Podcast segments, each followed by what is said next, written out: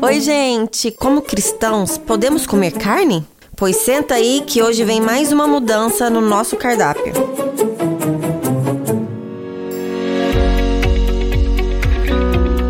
Sabores e saberes com Tati Bittencourt.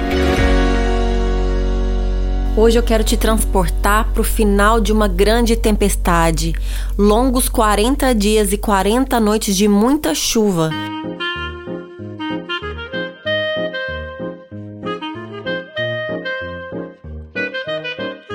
Imagina só você descendo de um barco e encontrando o solo ainda todo encharcado.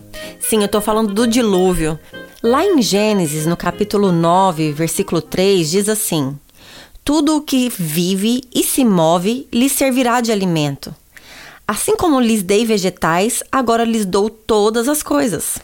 Os radicais que me perdoem, mas comer carne não é pecado.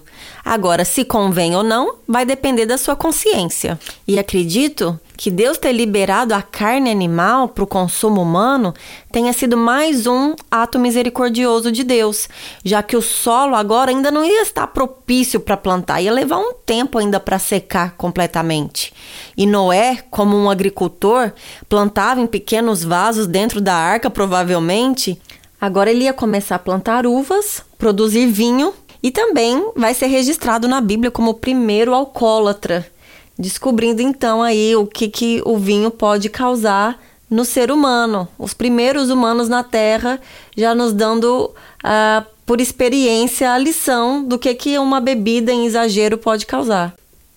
E sem essas nossas formas antiaderentes, imagino a esposa de Noé usando argila como forma e colocando um belo de um pernil de cordeiro em cima ali dessa argila, temperando com rodelas de cebola, aquelas especiarias da época e da região, tomilho, alecrim, cominho, sal.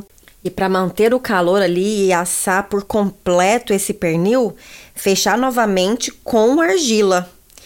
E a ideia é fazer um furinho no, por cima para que o vapor saia e assar ali por umas duas horas, dependendo do seu forno. Ah, e se você se interessou por esse assunto, quer saber mais, falar mais sobre isso, deixar sua opinião, segue a gente lá no Instagram, no arroba Rádio Pense Bem. E lá eu faço as postagens de cada episódio com a receita, com foto, vai ser bem bacana. Um abraço e até o próximo episódio.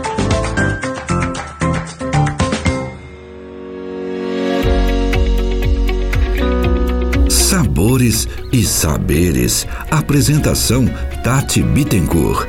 Um programa Ministério Pense Bem.